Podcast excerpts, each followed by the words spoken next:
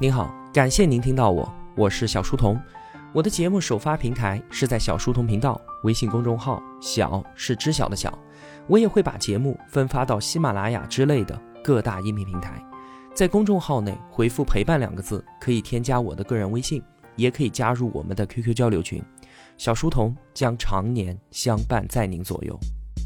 各位同学，不好意思啊，这两天我感冒了，所以呢，声音会有一些沙哑。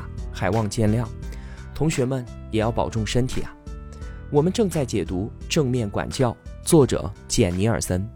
本期节目的文案有五千字，我大约会用十八分钟的时间为您讲述。在上期节目当中，我们主要说了鼓励，这是《正面管教》整本书当中的一个焦点。鼓励和赞扬的区别在于，赞扬是让孩子依赖于别人的评价，而鼓励呢，是要让孩子自省。只在乎我自己是怎么想的，只为我自己而改变。赞扬的说法一般都是针对孩子这个人，他更加注重结果。比方说，你做的真棒，你真是一个好孩子。而鼓励的说法呢，更加针对事情本身，也更加注重过程。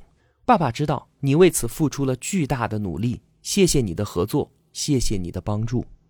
如果我们没有办法分辨自己对孩子说的话到底是赞扬还是鼓励呢？那有一条参考标准，非常的好用，就是我现在说的这句话，我会不会对我自己的朋友也同样这么说？那通常情况下，我们对朋友所说的那些话都能符合鼓励的标准，多半啊都是平等的交流，而不会有居高临下的赞扬。之所以阿德勒和德雷克斯都一再强调这两个字“鼓励”，就是因为鼓励它是应对孩子行为背后的终极目的的。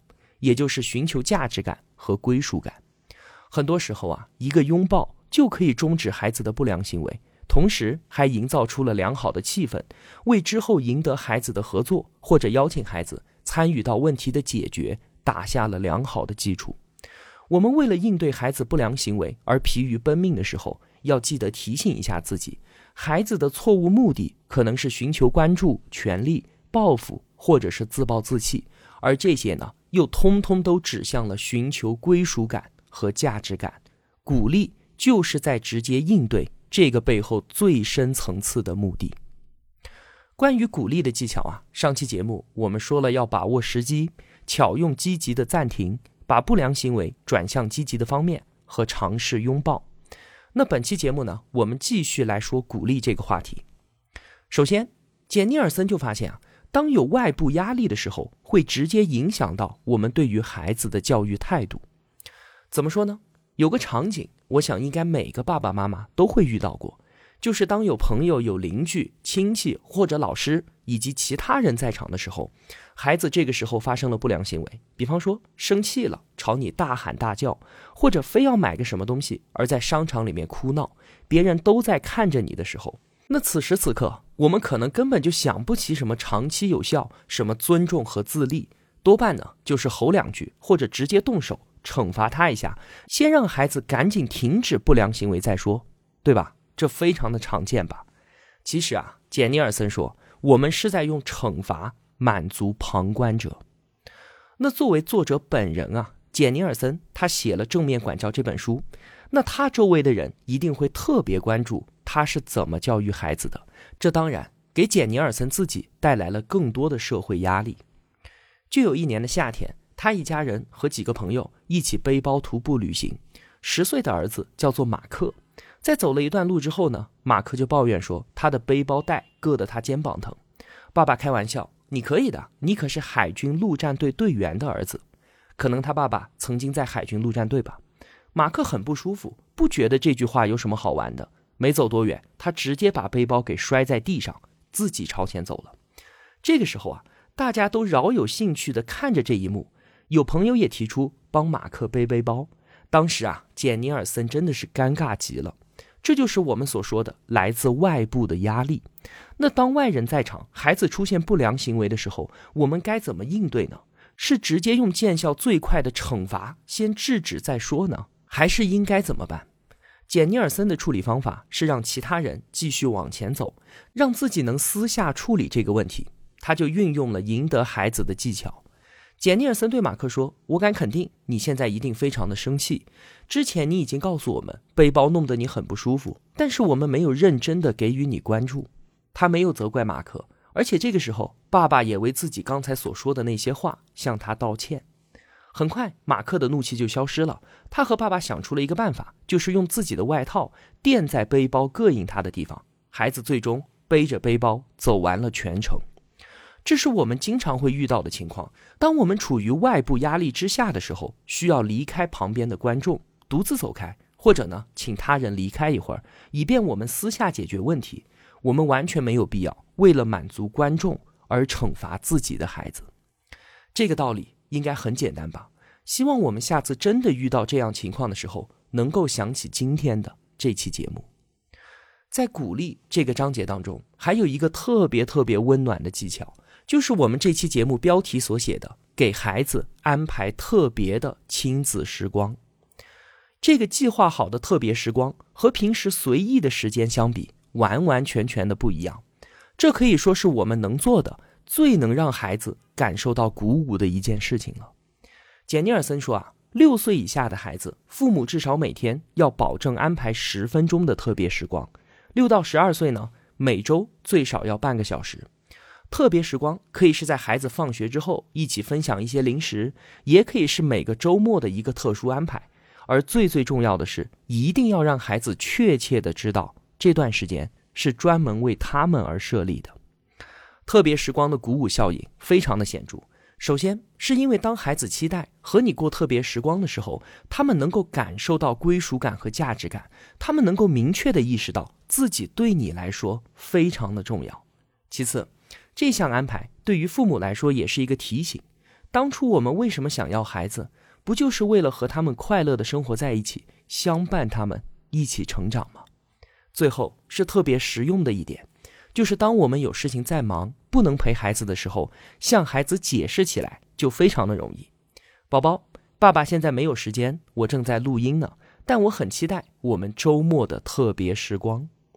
那具体怎么过呢？是陪孩子玩玩具，还是带孩子出去免费的场所，又或者是需要有所花费的娱乐，这些都可以，可以和孩子一起头脑风暴来决定到底去做什么，并且在特别时光到来之前，还可以做一点提前的预热，让孩子心怀期待。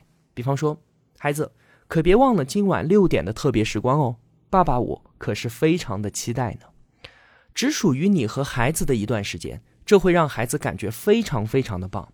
有个例子，妈妈正在陪宝宝玩，电话铃响了。妈妈接起电话说：“非常抱歉，我现在不能与您通话，因为现在是我和孩子的特别时光。”你看，孩子听到妈妈这么说，你觉得他会有什么样的感觉呢？当然是非常的高兴，他能感觉到自己得到了妈妈充分的关注。这个技巧啊，其实用在任何一段亲密关系当中都是相当的不错。你想想看。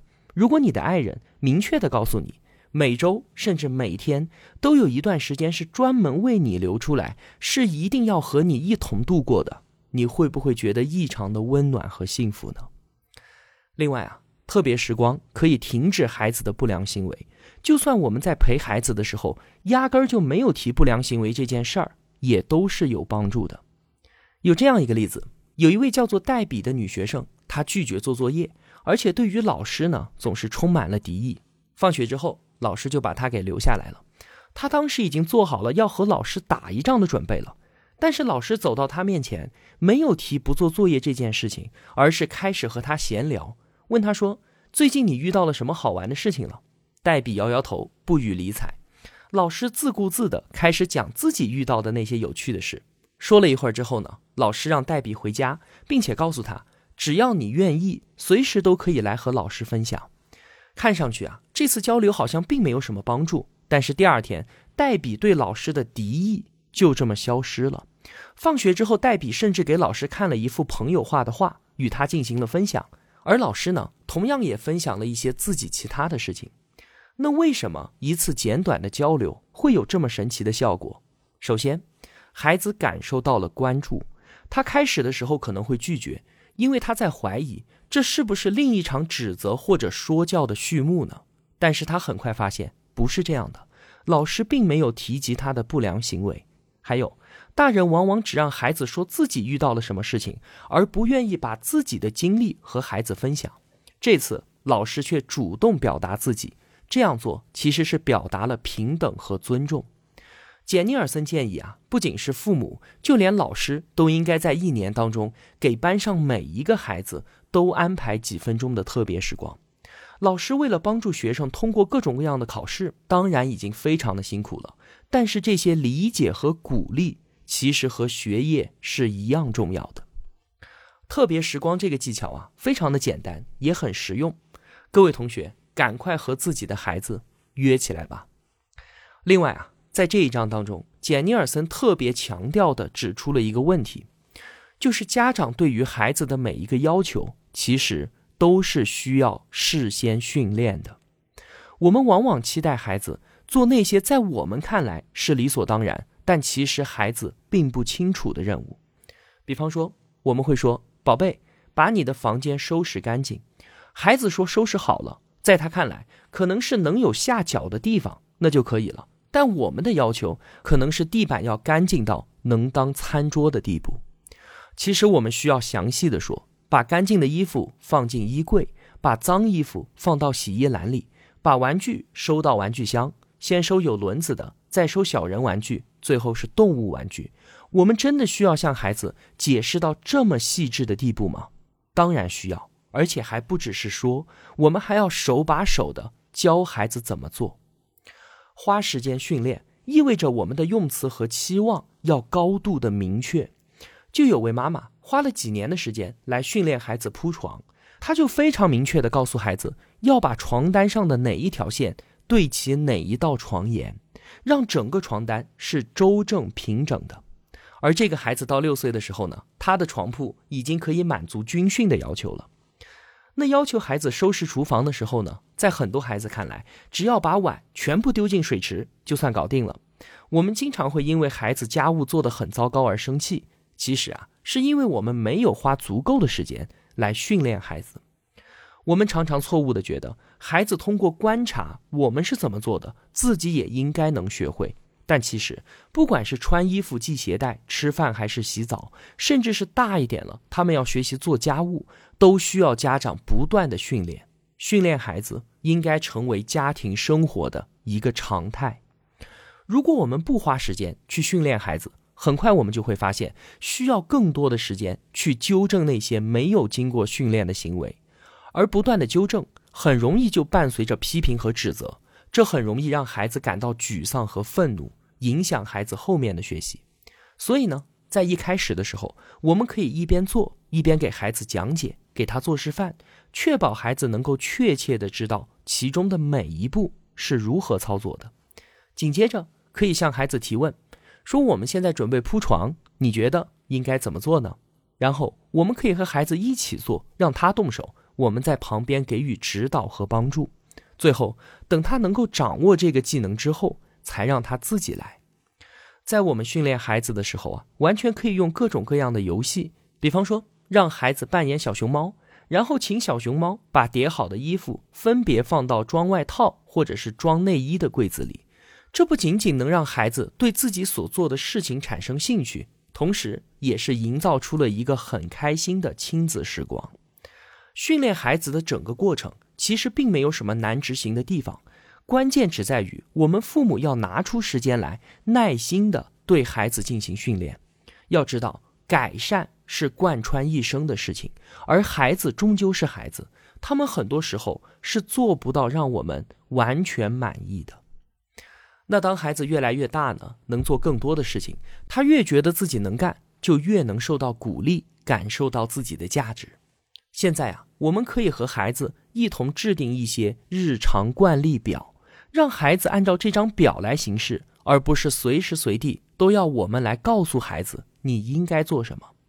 比方说，我们和孩子在晚上睡觉和早上起床的时候，应该是争斗最多的时候，那我们可以与孩子一起决定什么时候应该做什么。比方说，在睡觉前收拾玩具、吃点心、洗澡、刷牙。为第二天早上选好衣服，晚间故事，以及和爸爸妈妈的拥抱等等。那早上也是一样啊，起床穿衣服、刷牙、洗脸、早餐。制定日常惯例表的关键，并不是在这张表本身。我们不用指望拿出一张纸就可以让孩子按照上面的事件去做，关键不在于执行，而在于制定。一定要邀请孩子来制定这张表，我们可以把它做得非常的漂亮，各种颜色和图案，甚至可以把孩子做每件事的时候开心的照片都贴在每一项的后面。那在执行的过程当中，我们父母保持和善而坚定的同时，也要意识到改善是在一点一滴的发生的。我们可以和善的提醒孩子，我们之前是怎么约定的，但是不要再三的说教。日常惯例表不是我们家长操纵孩子的工具，制定它是为了让孩子对自己生活的节奏有明确的预知，慢慢让孩子觉得我是有能力主宰自己的生活的。进而建立一种秩序感，同时也是在给予孩子尊重，赋予他们权利。我在网上看到这样一个例子：一位妈妈从自己孩子两岁的时候就开始制定日常惯例表，画的是五颜六色，也附带了很多照片。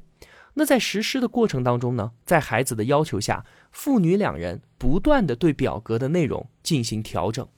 现在啊，孩子五岁了，他的生活秩序感非常的强。每天早上起床和晚上睡觉的时候应该做什么？一二三四，在孩子内心早已形成了一套秩序。我想啊，这应该是所有家长都希望看到的结果吧。那最后呢，简尼尔森介绍了一个帮助家长自己理解孩子的小技巧，就是啊，回忆我们的童年时代，我们需要单独拿出一段时间来进行这个思想实验。仔细的想一想，我们小时候发生的那些事情，哪些让我们感觉挫败、失望？然后再想想哪些事情给我们的感觉是鼓励和理解。仔细的去回想一下那些细节，这可以更好的帮助我们理解孩子的感受，也能更好的指导我们自己应该要去怎么做。那说到这里啊，关于鼓励这个话题，我们也算是说完了。其实回头看一下解读正面管教的这八期节目，每期当中的内容，不管是基本概念、工具，还是些小技巧，它们都是相辅相成的，而并非各自独立成长。这些内容确实都需要我们这些做家长的细细的去品味和思考。后面呢还有最后两期节目，一期我想说一下之前一再提到的如何进行家庭会议，最后一期呢。会再聊一些例子，回顾一下整本书说到的各种概念和技巧。那好了，今天的节目就是这样了。如果我有帮助到您，也希望您愿意帮助我。一个人能够走多远，关键在于与谁同行。我用跨越山海的一路相伴，希望得到您用金钱的称赞。我是小书童，我在小书童频道与您不见不散。